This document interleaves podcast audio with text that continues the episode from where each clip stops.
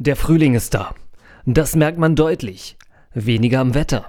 Dafür bekommen alle weiblichen Vertreter unserer Spezies ihren jährlichen Zalando-Anfall. Die neueste Frühjahrsmode muss dringend ins Haus. Und Frühjahrsmode besteht immer und ausnahmslos aus Leuchtgelb, Leuchtorange, Leuchtgrün und Leuchtpink.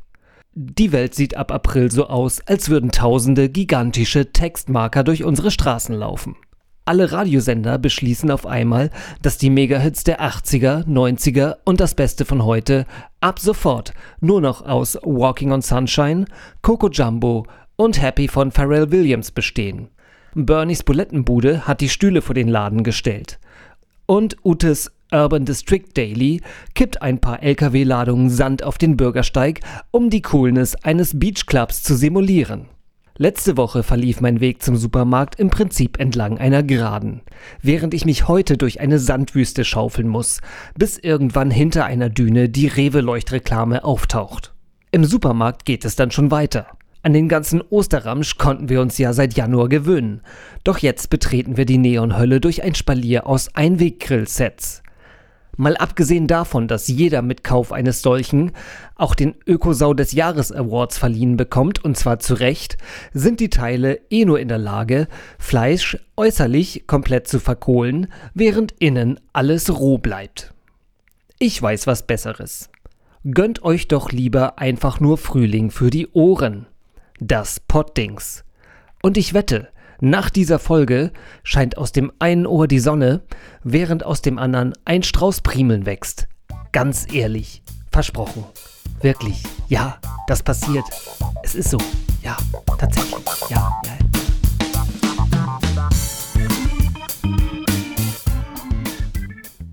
Das ist das Poddings. Und hier sind Thies Melfsen und Nils Peters. Hallo Nils. Hallo Thies, du siehst heute wieder ganz besonders gut. Ach nee, äh, das Woche mit der, der Höflichkeit hatten wir die schon. Woche der Höflichkeit, Thies, das du siehst ganz normal aus heute. So wie immer einfach, ne? Genau. Alles so wie immer. Es ist Folge 6. Heidewitzka. Heidewitzka.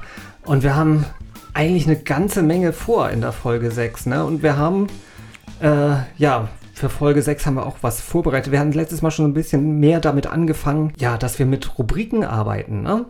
Ja, und ich glaube, es ist auch ganz gut angekommen. Genau, und jetzt, deswegen habe ich eine neue Rubrik eingeführt oder mir ausgedacht. Und ja, die heißt so. Lass mal hören. Darüber haben wir uns gefreut.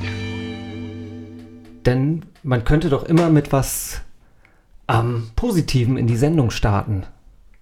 Ja, wir sind ja immer positiv, aber ja, dann mach, dann legen wir mal los, ne? Ja, worüber hast du dich denn in den letzten Wochen, also seit unserem letzten Podcast, besonders gefreut? Ähm, es war irgendwie was ganz Banales und ähm, nichts Konkretes, würde ich sagen, sondern ich habe mich darüber gefreut, dass, wenn ich von der Arbeit komme, ist es draußen hell, die Bäume fangen langsam, wenn ich aus dem Fenster rausgucke an zu grünen. Es wird äh, immer wärmer und ähm, darüber habe ich mich total gefreut und ich freue mich jetzt auch auf die kommenden Wochen, wenn es noch wärmer werden wird. Und du? Ja, ich habe mich hierüber gefreut und zwar vergangenen Samstag, äh, Sonntag klang es auf dem Rathausmarkt etwa so.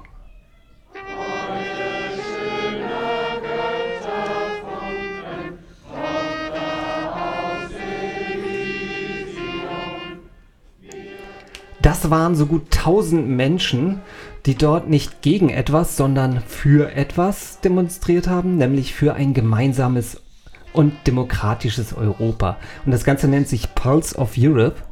Und das findet zurzeit jeden Sonntag so um 14 Uhr rum, äh, nicht nur auf dem Hamburger Rathausmarkt statt, sondern in inzwischen über 60 weiteren europäischen Städten statt. Mhm.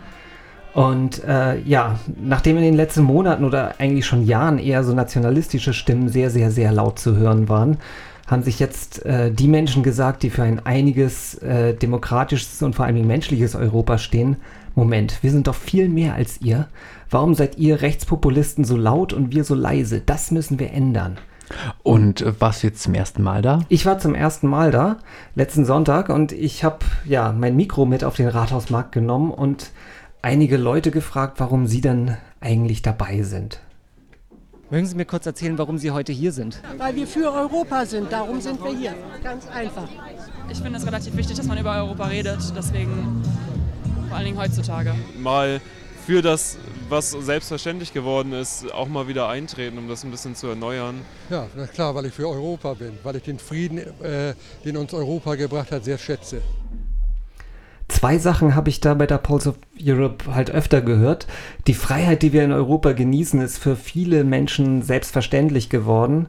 Und viele, mir geht das jetzt auch so, merken jetzt erstmals, ähm, dass das eben doch nicht so selbstverständlich ist. Ne? Und äh, vielen Menschen ist durchaus bewusst, dass die EU gewaltig dazu beigetragen hat, dass wir ja schon so lange in unserem Land in Frieden leben können. Und ja, so auch dieser über 90-jährige Mann, der letzten Sonntag dann ans offene Mikro getreten ist. Der als Soldat den Zweiten Weltkrieg mit all seinen Unmenschlichkeiten durchleben und erleben musste. Und ich bin meinem Schicksal dankbar, dass nach 1945 die Weichen anders gestellt worden sind als nach 1918. Und äh, es hat, glaube ich, in der deutschen Geschichte dank dank dieser Weichenstellung für ein friedliches Europa in der deutschen Geschichte noch nie, es noch nie gegeben, dass wir mit unseren neuen Nachbarn in Frieden gelebt haben. Und das seit fast 72 Jahren.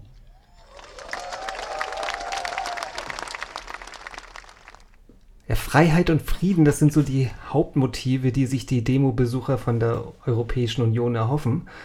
Aber es gibt auch viele andere Gründe, warum die Menschen hier für ein gemeinsames Europa demonstrieren. Was bedeutet Europa für Sie? Also, dass wir alle zusammen in Frieden leben können. Freiheit, Frieden. Ähm, also es ist schwer zu sagen, was es für mich bedeutet, weil ich damit aufgewachsen bin. Also es ist so, es ist was, was man nicht verlieren will, auf jeden Fall. Der Gedanke, nach England oder anderen europäischen Ländern zu reisen und ein Visum beantragen zu müssen, das ist so ungewohnt und gefällt mir nicht. Ich habe mal im Maschinenbau gearbeitet, da ging es um äh, TÜV-Zulassung und da hatte jedes Land andere TÜV-Zulassungen. Und da haben wir eine Menge Geld investiert dafür, also diese Firma, dafür, dass wir äh, sozusagen Zulassung für andere Länder bekamen. Und das ist mit Europa, äh, mit der Einführung der Europäischen Union oder der ja, Union ist das sozusagen gefallen und wir konnten dann äh, ohne weiteres unsere Druckbehälter überall hin vertreiben. Also es gibt einfach viele, viele Gründe für ein gemeinsames Europa. Und ich habe immer so das Gefühl, dass Europakritiker oder speziell halt so Nationalisten glauben, man müsste das Deutschsein aufgeben, um, um Europäer zu werden. Und das ist irgendwie völliger Schwachsinn. Ich meine, ich bin Winterhuder, Nordfriese, Hamburger, Schleswig-Holsteiner, Deutscher, Europäer. Wenn ich identifiziere mich jetzt äh, nicht nur mit einem Ort oder einer Sache in meinem Leben, ne? Und das haben die anderen Menschen, wie viel waren es? 1000, hast du gesagt? Äh, Rund 1000, die, ja. Die haben das auch so gesehen. Ich habe nicht jeden Einzelnen gefragt, aber ein paar ja schon. Ne? Und ähm, also wie gesagt, das war eine unheimlich positive Stimmung da und das hat mir halt sehr gut gefallen, dass man gemerkt hat, man ist halt mit dieser offenen und halt ja mit der Meinung, Europa ist der richtige Weg und Zusammenarbeit ist der richtige Weg und halt ja man ist damit nicht alleine. Wie gesagt, in letzter Zeit hatte man ja oft das Gefühl, dass halt gerade irgendwelche Nationalisten halt sehr, sehr laut waren und äh, sehr viel Stimme in der Öffentlichkeit hatten. Wer schreit, wird eher gehört. Ne? Genau, und deswegen ist es einfach gut, dass man sehr gesittet im Vergleich halt zu anderen Demonstrationen, aber und in einem sehr freundlichen Ton halt zurückschreit. Ne? Man ja. muss auch sagen, jetzt, das ist ja keine, ähm, diese Pulse of Europe ist nicht keine komplett kritiklose äh, Europa äh, Glorifizierung. Glorifizierung, genau. Ähm, die haben durchaus äh, Kritikpunkte auch an, an der Europäischen Union und sagen, man, man muss da halt einiges besser machen und äh, das gibt da auch äh, gewisse Defizite in, in Sachen Transparenz und auch Demokratie und äh, kreiden zum Beispiel sehr an, dass halt gerade die äh, EU-Kommission halt sehr mächtig ist, obwohl sie es kein, kein gewähltes Gremium mhm. oder kein direkt gewähltes Gremium ist äh, wie, wie das Europaparlament mhm. und würden sich, glaube ich, wünschen, dass, dass dahingehend ein bisschen mehr zum Parlament hin die Macht verlagert wird. So, das ist so, so der Tenor. Aber grundsätzlich ist, halt, ist da halt auch ja, die, die Einsicht da, dass ein gemeinsames Europa der bessere Weg ist. Ja. Und diese Kundgebung, Demonstration, die wird jetzt, glaube ich, bis zur französischen Präsidentenwahl immer abgehalten, oder? Genau, im Mai. Äh, jeden Sonntag halt in, äh, um 14 Uhr an, in verschiedenen Städten in ganz Europa. Und dauert dann wie lange? Also hier in Hamburg hat das jetzt eine Stunde gedauert. Also da kann man, das kann eine man. Stunde sollte jeder zur Verfügung Genau, haben. das ist kurz, schmerzlos, ähm, total interessant. Ähm, äh, es gibt dann halt äh, ein paar, paar Redner, es gibt ein offenes Mikro, wo halt ähm, Leute, die sich dazu berufen fühlen, halt ihre Meinung kundzutun, äh, drei Minuten reden können. Und ja, wie gesagt, am Ende jetzt beim letzten Mal äh, wurde das mit einer Laola- Laola-Welle rund um den Rathausmarkt abgeschlossen und äh, ja, dem gemeinsamen Singen der Europä europäischen Hymne, wobei die deutsche Strophe ja nicht Bestandteil der Hymne ist, sondern die Hymne ist ja nur die Melodie. Okay, Aber mhm. trotzdem, aber die Melodie nur summen ist ja langweilig. Ne? Ja. ja, ich bin Sonntag wieder dabei. Wie sieht's mit dir aus? Ich komme mit. Hervorragend. Ich hoffe, viele, viele, viele mehr. Ansonsten, wie gesagt, mehr Informationen über Pulse of Europe auf der Homepage oder im, äh, im, bei Facebook gibt es halt auch eine Seite. Wir verlinken das in den Show Notes. Anderes Thema. Kennst du den Grimme-Preis? Oh je, ja klar. Es gibt zwei Dinge. Ne? Der Grimme-Preis, wo wird er verliehen? Im äh, Stadttheater in Mahl, das liegt in Nordrhein-Westfalen. Genau, und es gibt eigentlich nur zwei Dinge, die aus Mal jemals nach außen gedrungen sind. Das ist einmal der Grimme-Preis und Nils Peters. Ach du Lesbüsschen. Warum bist du aus Mal weggezogen? Weil ich hier in Hamburg äh, einen, einen Job gekriegt habe. Und das hat mich dann aus Mahl nach Hamburg verschlagen. Mit der Bahn fährt man ungefähr dreieinhalb Stunden. Nächstgrößere Stadt. Aber man von- fährt im Prinzip Jahre zurück. Nein, also nein, nein, also Ma- Mal ist eigentlich eine, Mal war früher ein, ein, das haben wir in der Grundschule schon gelernt. Mal war früher ein ganz kleines Heidedorf und hat sich dann durch den Bergbau äh, zu einer riesengroßen, also Zu einem großen zu, Dorf. zu, zu einer großen Stadt entwickelt mit 90.000 Einwohnern Uh. und ja, Etwas weniger als in Winterhude wohnen, ja. genau richtig. Dafür gibt es in Mal leider seit einigen Jahren kein Kino mehr. Weil Reden wir gerade von Stadt, ne? Ja, genau. Ähm, wieso? War nicht, weißt, mein, war nicht meine Schuld. Also, weißt du, wieso eigentlich der renommierteste Fernsehpreis Deutschland, ich meine wirklich alles andere, der deutsche Fernsehpreis, der auch noch so heißt, ist einfach ein Witz, aber, der- aber der einzig renommierte Fernsehpreis, der Grimme-Preis, aber er sieht hübsch aus, finde ich. der mit Fernsehpreis oder der Grimme-Preis? Der Grimme-Preis mit Ja, der- diesen der- ineinander verschlungenen, Aber ich glaube, sollen Monitore, also Fernsehröhren oder sowas sein, ne? Ausgerechnet der Grimme-Preis in Mal verliehen wird. Weil das Adolf-Grimm-Institut dort in Mal beheimatet ist. Und Mhm. Mal hatte auch, glaube ich, die allererste Volkshochschule in Deutschland. Und da das wurde das Grimm-Institut so dran geflanscht. Das stimmt, das stimmt. Der, Und seit- der Grimme-Preis wird von den ich mein- Volkshochschulen letztendlich verliehen. Das habe ich auch schon mal gehört. Aber diesmal Also, ehrlich, ist doch langweilig, wenn alle Preise nur noch in Hamburg, Berlin, München, Köln vergeben werden.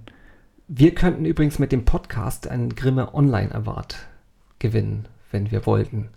Vielleicht kenne ich ja ein paar Leute aus der Jury noch. Das, ja, aus Mal? Vielleicht. Ich glaube, da sind auch Bürger Nur der beteiligt. Online aber- Award, der, der, der ist viel zu hip, dass der in, in Mal verliehen werden kann. Der, der wird in Köln verliehen. Also, Oh je. also hast du auch mal gewohnt, ne? Äh, ja, Okay. aber, aber schöne Grüße nach Mal auf jeden Fall, Es falls hat mich jemand so, hört. Soweit ich gehört habe, bisher noch nie ein Podcast übrigens den Online Award äh, ähm, gewonnen. Aber Wir sind dran. Wir, wir müssen auch erstmal nominiert werden. Oder ich glaube, das kann man, man kann es zumindest selber einreichen oder so. Aber Thies, in, mm, sag mal, bei dir außer, aus dem Dorf wurde auch ein Preis verliehen für die schönste Kuh, das dickste Schwein. es gab bei uns, der war eigentlich so der, der, Sag Der- mal nochmal den Namen, der, der Gemeinde. ja, Also äh, Gemeinde, Gemeinde, oder? Ja, Gemeinde Emmelsbull Horsbull ist so eine Doppelgemeinde. Ich Ja. komme komm aus dem Ortsteil Horsbull. Darf man nicht verwechseln. Ne? Das ist immer ganz wichtig, ne, dass, da, ne, dass da immer schön trotzdem noch, obwohl es seit 40, 50, ich weiß nicht wie viele Jahren eine, eine gemeinsame Gemeinde ist, muss da immer noch ganz hart eine Grenze gezogen werden. Das ist da, so, das ist ne, so wie ein ist, Mal, äh, wie ähm, Stadtteil Sinsen, aus dem ich herkomme, und die aus Lenkerbeck, die mögen sich auch, also wir mögen die auch nicht so richtig. Da muss auch, ist auch eine Grenze. Ist immer so. Ich glaube, ne? das gibt in jeder Stadt irgendwie so eine, Irgendwie- ja, genau, so, so wenn zwei, eigentlich Mauer. zwei, die, ne, so, so zwei Völkchen, die eigentlich fast komplett identisch sind, die sich total ähnlich sind, die, die, wo eigentlich kein Unterschied, nur, nur halt irgendwie im, im Ortsnamen und die hassen sich wie die Pest. Das ist, äh, gibt's immer so. So, wir machen mal weiter. Oder, oder, oder. Das Poddings Entscheidungsquiz. Unser kleines Quizspiel, das wir in der letzten Folge gestartet haben. Hast du noch die Punkteübersicht? Ich habe noch die Punkteübersicht. Ich führe mit zwei Punkten zu einem Punkt, den du hast. Okay. So. Erklären wir noch mal kurz, wie funktioniert das Spiel?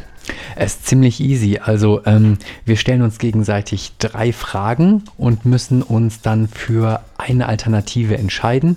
Und ähm, diese gesamte Spielrunde steht immer unter einem bestimmten ähm, Oberbegriff. Genau. Und wer, wer das halt richtig geraten hat, kriegt einen Punkt. Genau. Dann, je, genau, jeder von, jeder von uns denkt sich halt einen Oberbegriff und drei Fragen dazu aus. Und das machen wir am Ende des Jahres. Ja, ich weiß es, ich habe ich hab schon eine Idee, allerdings, ähm, ich habe hab jetzt äh, eine Firma gefunden, die ähm, Speiseinsekten anbietet. Und, ne, und ich hätte gedacht, so der Verlierer, der, der Gewinner kocht dem Verlierer ein Gericht mit Speiseinsekten. Allerdings finde ich die ganze Sache eigentlich ziemlich interessant. Ich würde das sogar gerne mal probieren. Insofern Thies, lass uns einfach anfangen. Okay, wir überlegen, wir haben noch lange, lange Zeit, uns eine, eine Strafe für den Verlierer zu. Findest du das nicht interessant?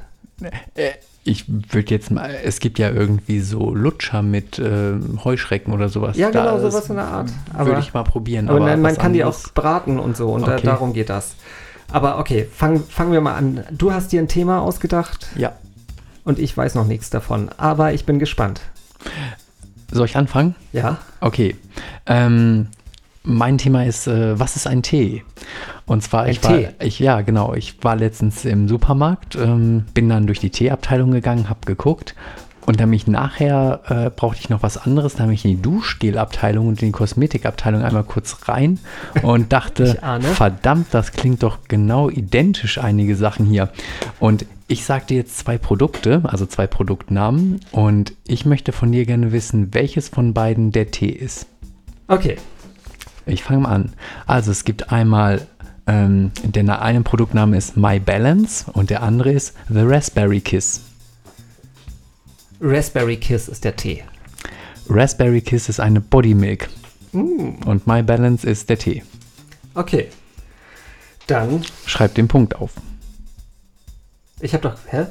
Nein, also Ich schreib hab- keinen Punkt auf. Eben, ich wollte gerade sagen, äh, ich schreibe keinen Punkt auf. Okay, genau. gut. So, meine Fragen.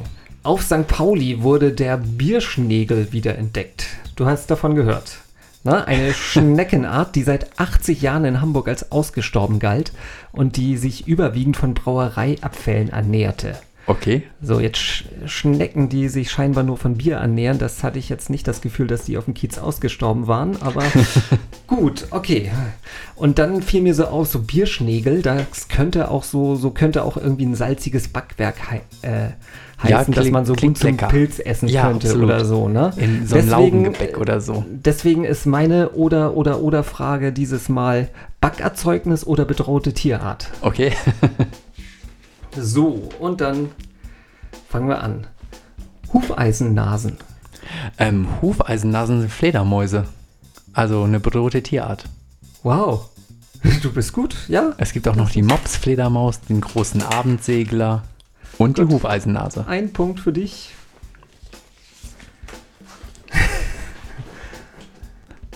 Was? Ach nee, du bist jetzt. Genau, wieder. ja. Genau, stimmt. So, ähm, wieder ähm, Frage, was ist der Tee von beiden? Und zwar ein Produktname Kleiner Trostspender und der andere Frauenzauber. Frauenzauber wird ähm, wird, wird das Duschgel oder das Kosmetikprodukt. Also kleiner Trostspender ist der Tee. Kleiner Trostspender ist ein Badesalz und Frauenzauber ist der Tee. In was für Läden gehst du einkaufen? ist ja unglaublich. Okay. Dann gucken wir mal weiter. Also. Das hier klingt jetzt so wie so ein, so ein genau, das ist, das ist, ne? Die Buchtel stark durch das Schilf und legt ihre Eier ganz tief unten im Gehölz. Die Buchtel. Die Buchtel. Also in Mal gab es früher ab und zu mal Buchteln.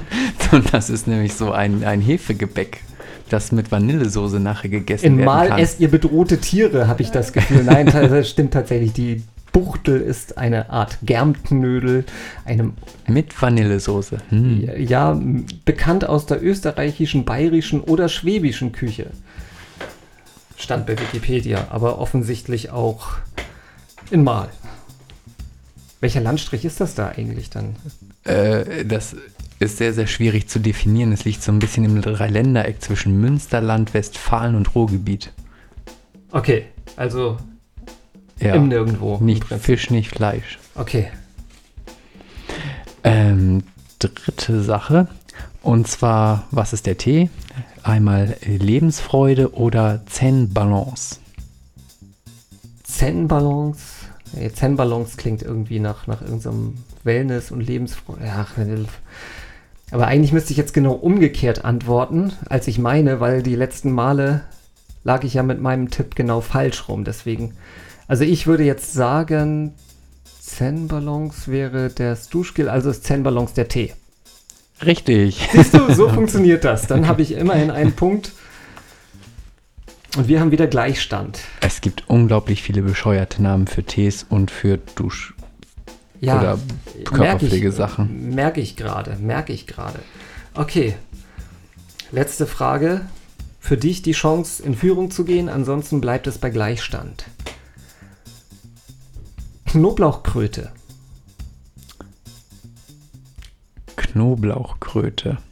Mm, Ich würde sagen bedrohte Tierart. Ja, du hast recht. Ein Froschlurch der Gattung der europäischen Schaufelkröten.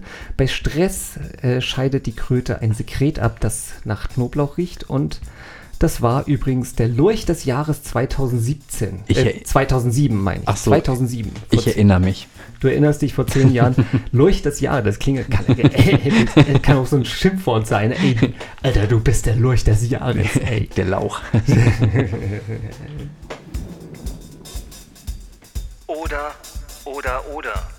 Das Poddings Entscheidungsquiz. Ein großes Thema die letzten Wochen, Monate eigentlich schon Fake News. War überall, ja. War überall. Und diesen Begriff, der ist auch erst vor ein paar Monaten entstanden, also ähm, in die Öffentlichkeit geraten. Ich kannte den vorher gar nicht. Aber im Prinzip gab es sowas schon Ewigkeiten, ne? Also- ja, natürlich. Ja. Und ich habe, Aber nicht unter diesem Begriff. genau, und wir haben jetzt aber mal so, also natürlich riesig verbreitet haben sich die Dinger erst äh, durch das Internet. Aber ähm, schon bevor es das Internet gab, gab es immer so Meldungen, die halt irgendwie so durch die Gegend waberten, die man so irgendwie, weiß nicht, irgendwo auf einer Party wurde dir irgend so Scheiß erzählt oder so und du musstest das halt glauben oder nicht. Man konnte es damals ja auch noch nicht so einfach nachgoogeln. Weggoogeln. Genau. Heute ist ja einfach so. Ich check das mal. Glaube ich nicht, ich check mal genau. Aber früher hat man das erstmal geglaubt und äh, entweder vergessen oder irgendwie hat sich das und man hat es vielleicht auch weitererzählt oder so, weil man, ja. Okay. Und, Und zum Beispiel? ja, zum Beispiel, der Strudel in der Toilettenspülung dreht sich auf der Südhalbkugel in die andere Richtung. Hast du auch schon mal gehört, ne? Äh, es gab mal eine Simpsons-Folge über dieses Thema, die war sehr großartig. Genau, da hatten sie extra ein Gerät gebaut, dass, die, dass das für Amerikaner in Genau. Ja, ich erinnere mich. Genau, es gibt tatsächlich, also, ne, also um, Cocktailwissen für Fortgeschrittene ist dann noch, dass man die Corioliskraft dann nennt, die dafür verantwortlich sein soll. Die gibt es auch tatsächlich, aber die wirkt sich halt irgendwie eher so auf Meeresströmungen und große Luftmassen aus, wenn ich da richtig, ich kenne mich damit auch nicht so aus, aber ähm, auf jeden Fall auf so kleine äh, Flüssigkeitssysteme wie eine Klospülung oder so, da hat die Corioliskraft halt eher keine Auswirkungen, sondern da spielt eher die Form der Schüssel eine Rolle, in welche Richtung sich der Strudel bildet. Vielleicht kann man das auch sogar bei der Bestellung einer neuen Kloschüssel angeben, wohin es sich Links drehen drehend soll. und rechts drehend. Genau. Genau, passend so wie zum Jo- Joghurt. Genau, Joghurt, Milch, Bakterien oder so. Aber es ist, wie gesagt, faszinierend, diese Geschichte. Das, das habe ich schon irgendwie in frühester Jugend gehört, irgendwie, dass, dass Ja. Leute erzählt haben, auf der Südhalbkugel drehen sich die Strudel andersrum. Sie haben ja auch eigentlich recht, nur halt nicht in der Kloschüssel. Genau. Ich habe auch noch was. Es gab mal so die Legende, dass die Amerikaner, als sie ihre Apollo-Mission geplant haben, dass sie da ganz viele Millionen Dollar in die Entwicklung von Kugelschreiber ähm, ja, reinge investiert haben, die dann auch im All in der Schwerelosigkeit schreiben. Und die Russen, die waren einfach sehr, sehr pragmatisch und haben Bleistifte genommen. Die funktionieren immer, egal, oben, unten, links, rechts, unter Wasser oder in der Schwerelosigkeit. Aber Habe ich auch gehört, ja. ja, aber das ist überhaupt gar nicht wahr. Die NASA, die hat noch nie Kugelschreiber entwickeln lassen. Ähm, die haben zwar für die Mission besonders robuste und stabile Stifte gekauft, aber ähm, die Russen, die hatten auch schon früher Kugelschreiber genutzt. Und weil Bleistifte, da ist nämlich auch das Problem, die sind wegen des Graphitanteils sind die extrem leicht brennbar. Und wenn auf so einer Raumstation oder in irgendeiner Kapsel ein Feuer ausbricht, da mag man sich ja gar nicht vorstellen, was da alles passiert. Und das Problem. Speziell auch wegen dem hohen Sauerstoffgehalt. Genau, wahrscheinlich, oder?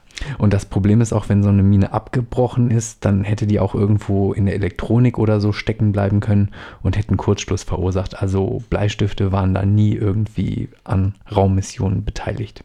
Okay. Ich habe auch wieder auch noch so eine Geschichte, die halt schon Ewigkeiten, das ist echt eine der ältesten Fake News der Welt wahrscheinlich.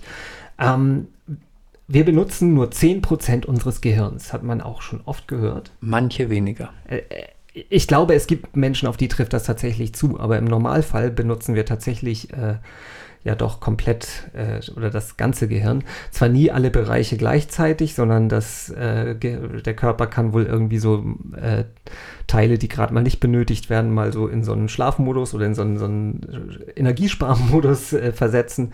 Aber in der Regel äh, wird schon das ganze Gehirn benutzt. Ähm, dieses mit den 10% wäre wohl, son- wäre wohl auch komplett äh, evo evolutionaler Blödsinn, weil du halt irgendwie, äh, ne, das äh, Gehirn ist das Organ, das am meisten Energie verbraucht. Und ähm, wäre ja Quatsch, wenn wir halt irgendwie nur 10% nutzen, aber 100% mit Energie versorgen müssen. Wir müssten halt viel zu viel Nahrung aufnehmen. Äh, Um alles zu versorgen. Genau, um Ja. das ganze Gehirn zu versorgen. Aber dieser Mythos, wie gesagt, hält sich seit über 100 Jahren und der ist jetzt auch gerade vor kurzem, oder was heißt vor kurzem, aber 2014 äh, im Film Lucy mit Scarlett Johansson äh, nochmal wieder äh, auf den Tisch gekommen. Der, der ganze Film äh, basiert halt komplett auf diesen 10%-Mythos. Also- Aber ihr da draußen wisst es jetzt besser. Genau. Ähm, ich habe auch noch was, das habe ich auch schon tatsächlich früher mal gehört. Und zwar, dass man angeblich äh, so acht Spinnen im Schlaf ähm, verschluckt pro Jahr oder im Leben. Es gibt da verschiedene Angaben. Aber hm, ist auch eine schwierige Sache, weil ähm, Spinnen haben eigentlich vor Menschen ganz viel Angst. Und wenn du dann abends noch schnarchst oder sowas, dann gehen die durch die Vibrationen, da flüchten die eher. Und wenn eine Spinne im Schlaf verschluckt werden würde, dann müsste sie sich direkt in deinen offenen Mund, in deinen Rachen abseilen. Du würdest das, du würdest dann aber irgendwie aufwachen oder durch einen Reflex würdest du die Spinne wieder ausspucken. Und wenn sie über dein Gesicht krabbelt Richtung Mund, dann würdest du die mit der Hand abwehren oder durch Pusten. Das ist auch so ein natürlicher Schutzreflex. Ähm, es ist zwar nicht 100% ausgeschlossen, dass du tatsächlich eine Spinne isst, aber ähm, so richtig aktiv geht es eigentlich nicht. Also keine Spinnen heute zum Essen. Das klingt, ja, das klingt in der Tat sehr, sehr, sehr, sehr, sehr unwahrscheinlich dann. Da wären wir wieder beim Insektenessen, ne? Okay. Aber nicht roh, nein, nein. Ähm, ja, auch noch so ein Mythos, den man immer, den, den ich auch schon sehr, sehr früh auf Partys immer gehört habe. Ähm, immer wenn es so irgendwie um die Thema, ums Thema Bildzeitung ging, ja, der Bildzeitung wurde ja auch per Gericht verboten, sich Zeitung zu nennen, weil die so schlecht ist. Ähm, Da steht doch gar nicht Bildzeitung drauf, oder? es steht auch nicht Bildzeitung drauf und äh, ich glaube, da kommt der Mythos nämlich auch her, weil äh, tatsächlich früher stand auf dem, äh, äh, ja, gehörte zum Bildlogo, war, stand Bildzeitung und irgendwann in den 70ern äh, hat sich halt die Bildzeitung entschieden, sich halt auf dem Logo nur noch Bild zu nennen. Aber alleine aus dem Grund, weil die halt so groß geworden sind und so bekannt waren, dass sie gesagt haben, okay, jeder weiß, dass wir eine Zeitung sind, das muss man da nicht mehr zuschreiben. Das ist so ähnlich wie mit äh, Penny, die sich früher Pennymarkt genannt haben, aber jetzt weiß jeder, dass das ein Supermarkt ist, also nennen die sich heute Penny. Ja, Oder bei englischen Briefmarken, da steht ja auch nicht drauf, dass sie aus äh, Großbritannien kommen. okay, das ist mir wieder neu. Ist, ist das Fake News oder? Nein, nein, das ist, ähm, weil die Engländer haben als erstes die Briefmarke erfunden quasi oder genutzt und deshalb haben sie gesagt, wir waren die Ersten, deshalb müssen wir es auf unsere nicht mehr draufschreiben. Nils, du bist der Meister des Cocktailparty-Wissens, das ist hervorragend. Äh, ja, also nee, nochmal zurück zur Bildzeitung. Ein Gericht soll verboten haben, dass die Bildzeitung sich Zeitung nennt, aber es gibt halt auch einfach kein Gesetz, das halt irgendwie definiert, was eine Zeitung ist und wie eine Zeitung auszusehen hat. Und deswegen kann sich halt alles, was meint, eine Zeitung zu sein, auch Zeitung nennen. Ne? Und da Gerichte halt aufgrund von äh, Gesetzen urteilen, kann halt kein Gericht der Bildzeitung verboten haben, sich Zeitung zu nennen. Das hat diese schon einfach selber gemacht. Und sie nennt sich auch selber noch Zeitung, sie schreibt es halt nur nicht drauf. Es darf sich ja auch alles Podcast nennen. Genau. Einen letzten noch. Hast du noch einen? Einer geht noch. Okay. ähm, hier in Hamburg gibt es so einen, äh, gibt es einen Stadtteil, der heißt Stalshoop. Und da gab es seit ganz vielen Jahren immer einen Mythos, dass unter diesem Stadtteil eine U-Bahn-Station schon komplett, also vorgerichtet sein soll, dass die, ähm, also Gleise nicht, aber dass ähm, schon die Bausubstanz halt da ist, dass die Bahnsteige stehen und so. Und das sollte damals unter einem Einkaufszentrum gemacht worden sein, damit man halt nachher nicht groß bauen muss, sondern einfach nur noch Gleise rein, Licht an und dann kann der Betrieb von dieser neuen U-Bahn-Linie losgehen. Ähm, Es ist ja Das- so, dass diese U-Bahn-Linie nach Steilshoop in den 70ern auch schon mal geplant war. Genau, ja. Also das äh, hat wohl einen realen Hintergrund. Jetzt sind die Pläne wieder da, dass Stalzhoop wieder angebunden werden soll und dann wurde auch diese ähm, ja, Legende wurde dann reaktiviert. Aber ich habe das Und- auch tatsächlich schon vor vielen, vielen Jahren gehört, Okay. dass diese U-Bahn-Station existieren soll. Ja, Okay. und jetzt Und jetzt hat ähm, die Hochbahn, also die, das öffentliche Nahverkehrsunternehmen hier in Hamburg, die da für den Betrieb dann zuständig wären, die haben gesagt, wir wissen von nichts, wir haben keine Pläne darüber, wir haben in unseren Archiven überall gesucht, alle Leute befragt, wir wissen nichts. Und deshalb haben sie einen öffentlichen Aufruf gestartet, wo man sich melden sollte, wenn man wüsste, wo diese Bahnstation ist und haben dann auch zu einem öffentlichen Rundgang in Stalzhoop eingeladen, wo dann Leute hinkommen sollten, die Eingänge oder irgendwelche anderen Zeichen ähm, ja darauf hindeuten könnten, dass diese, dass diese U-Bahn-Station existiert. Aber es waren auch ein paar Leute da, aber es wurde nichts gefunden und deshalb ist diese Legende jetzt ähm, ja widerlegt. Und ich glaube, das kommt auch daher, dass tatsächlich damals für diese U-Bahn-Linie, die halt bis heute nicht gebaut wurde, halt in den 70ern schon Vorleistungen auch immer wieder getroffen wurden. Ne? Also im Hauptbahnhof gibt es zum Beispiel einen leeren U-Bahn-Tunnel, den man auch sehen kann. Genau, ja. Ne? Also einen kompletten Bahnsteig, der nicht benutzt wird, da liegen keine Gleise drin.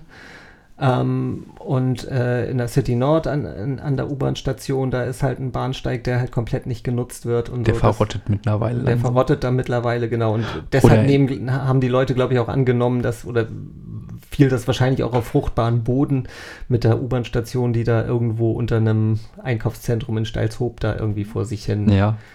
Oder in äh, der City Nord, also so einem Geschäftsviertel hier nördlich von Hamm, also in, in, nördlich der Innenstadt, da gibt es auch schon Bauvorleistungen für eine Autobahn, für eine Stadtautobahn, die von dort aus Richtung Stadt führen sollte. Ehrlich?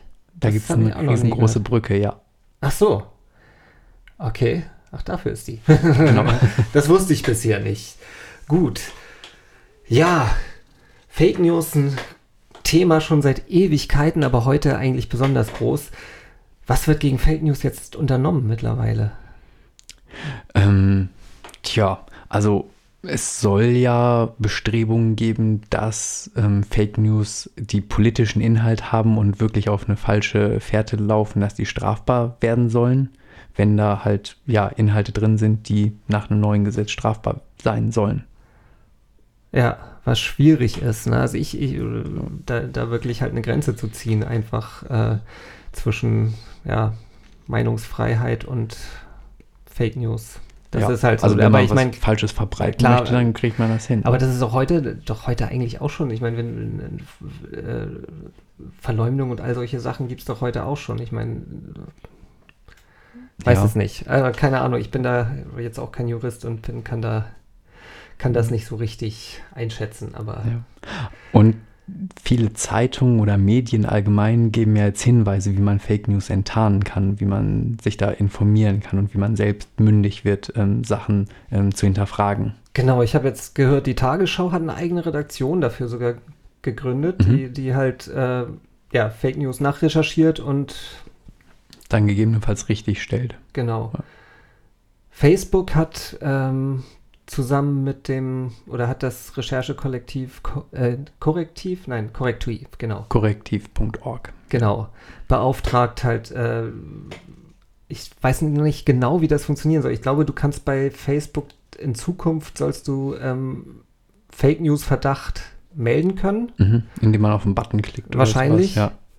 Und ähm, dann, wenn da irgendwie genug Meldungen zusammengekommen sind, schicken sie das wahrscheinlich dann in die Redaktion Mhm. oder so, dass die das, dass das nachrecherchiert wird. Okay. Ja, wie kann man denn Face äh, oder Fake News zumindest, oder man kann das ja auch selber schon ein bisschen einschätzen. Also Ja. es gibt ja doch, Also es gibt ja natürlich so ganz offensichtliche Fake News wie, ähm, keine Ahnung, UFO auf der grünen Wiese gelandet, fünf Leute entführt oder sowas. ja. Das halte ich schon klar. von Anfang an für sehr, sehr, sehr, sehr Natürlich, wenn, unwahrscheinlich. wenn man halt schon mal sehr, sehr skurrile, äh, ja, man kann, man kann schon mal diese Wahrscheinlichkeit sich, sich, Genau. ne, also Aber dann gibt es, glaube ich, noch so Graubereiche, die man nicht sofort erkennt, wo man selbst nochmal wirklich tätig werden muss, um halt nochmal selbst, also Also ich glaube Äh, erstmal, kommt- das, das Wichtigste ist schon mal, in welchem Medium ist es erschienen. genau, ja. Habe hab ich ein Impressum in dem Medium? Weiß ich überhaupt, wer dafür verantwortlich ist, wer das finanziert? Ähm, wird Steht da, ein wird, Autor dabei? Genau, wird da überhaupt ein Autor oder ein Verantwortlicher genannt? Ähm, kann ich den kontaktieren? Kann ich nachfragen? Ja. Was gibt es noch? Nennt er Quellen? Genau, gibt er weitergehende Hinweise und verlinkt zum Beispiel noch auf andere Artikel oder so. Ja. Die halt nicht nur in seinem Medium, sondern auch auf externe Quellen, wo die gelaufen sind. Genau. Ähm, dann genau kann man noch schauen, was, was, wie lange sind die schon aktiv, was haben die noch veröffentlicht? Ja.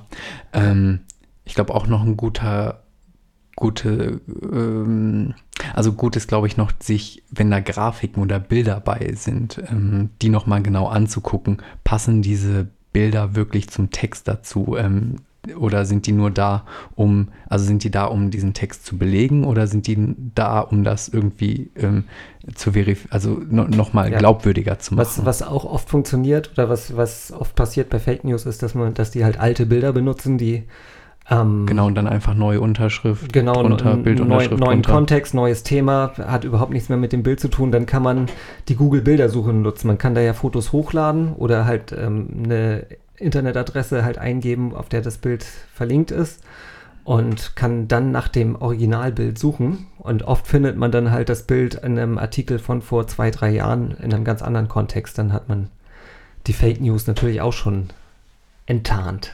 Ja.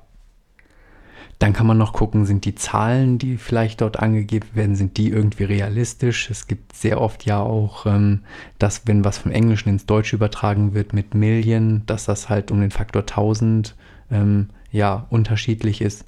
Das kann man sich vielleicht auch nochmal angucken. Es gibt genügend Möglichkeiten, das stimmt. Also man muss nicht auf Fake News reinfallen. Man kann, es kann passieren, aber in der Regel, also auch wenn man viel liest oder so, man, man kriegt da, glaube ich, auch irgendwann ein Gefühl ein bisschen dafür, ne? dass man so, so sagt, so, hm, ja, kann sein, muss aber nicht. Ne? Ja. Und man sollte dann mehr als 10% seines Gehirns einschalten. Man sollte mehr als 10% seines Gehirns einschalten.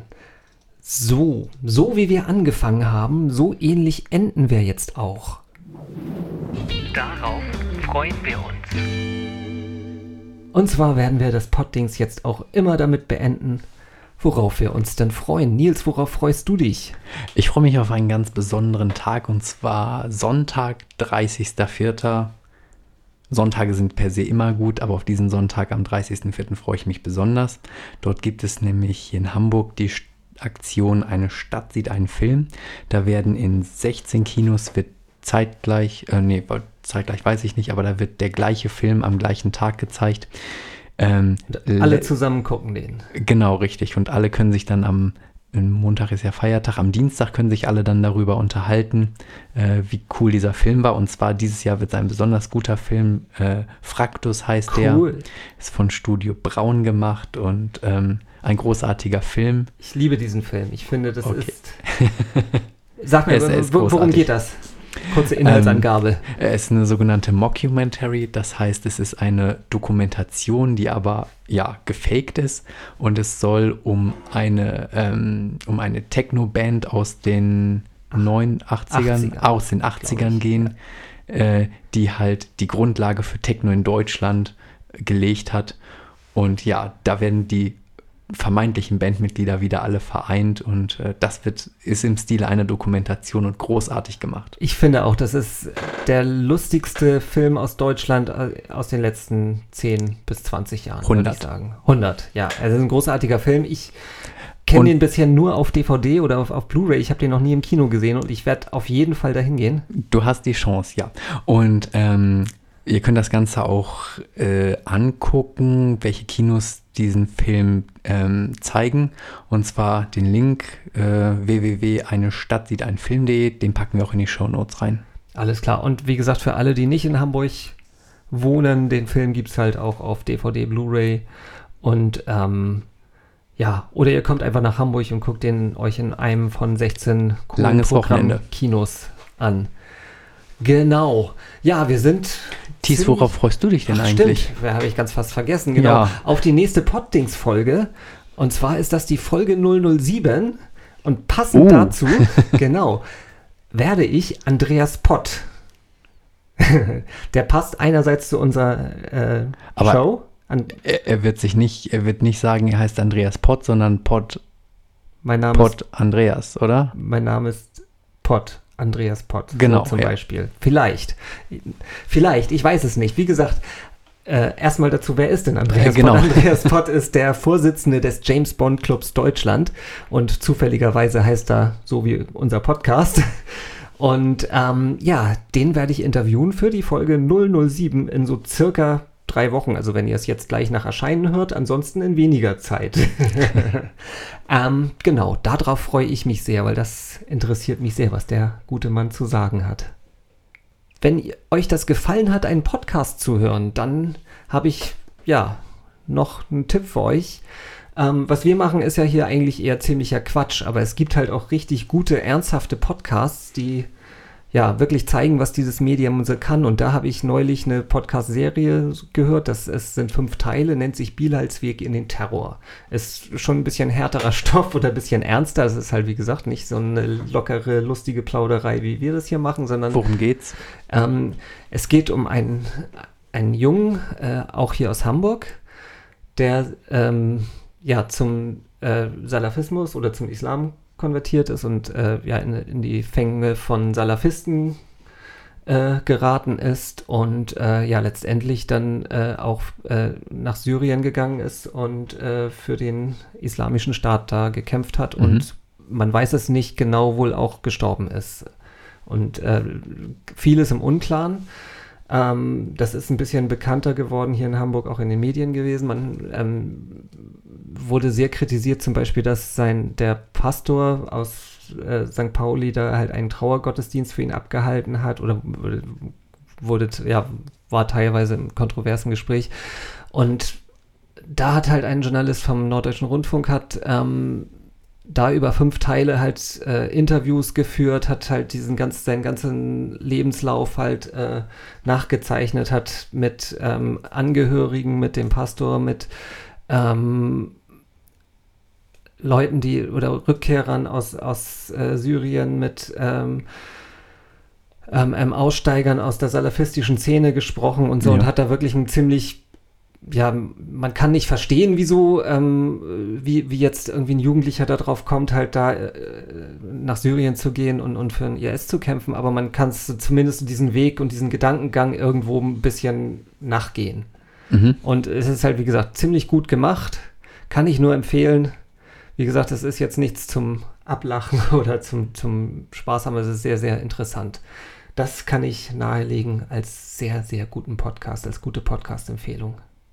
Hast Okay. du auch noch einen Podcast-Tipp? Ähm, ja, ich habe noch was ähm, zum ganz anderen Thema und zwar, ähm, falls ihr unsere erste Folge gehört habt, da war Simon hier nämlich zu Gast, Simon vom J-Cast und der hat letztens was ganz Interessantes gemacht. Der war bei einer Frau, die heißt Heike Dine Körting und das ist, äh, wer sie kennt, das ist eine quasi die, ähm, die Chefin von den drei Fragezeichen, fünf Freunde, TKKG und Hanni und Nanni von den Hörspielen, also die Hörspielpäpstin in Deutschland quasi. Und mit der hat er ein Interview gemacht, was äh, sehr, sehr gut und sehr ausführlich ist. Er hat sie in ihrem Studio besucht und ja, sie gefragt, ähm, ja, wie sie ihre Arbeit macht und ja, wie sie darauf gekommen ist. Ja, ansonsten freuen wir uns, wenn ihr euch zur siebten Podcast-Folge dann wieder hier mit uns einfindet. Abonniert das Poddings äh, auf Facebook unter www.facebook.com slash poddings. Oder ihr könnt uns auch auf Twitter folgen unter www.twitter.com und dann ein Slash Poddings. Man kann uns bei iTunes abonnieren oder auf unserer Homepage unter www.poddings.de. Dann bleibt uns noch, euch einen schönen Tag zu wünschen. Beziehungsweise einen schönen Morgen, Mittag, Abend, je nachdem, wann ihr uns hört. Hört auf jeden Fall wieder rein. Bis zum nächsten Mal. Eure Poddingser. Tschüss. Für heute kommt wieder der Deckel auf das Pottings. Freut euch mit uns auf die nächste Folge.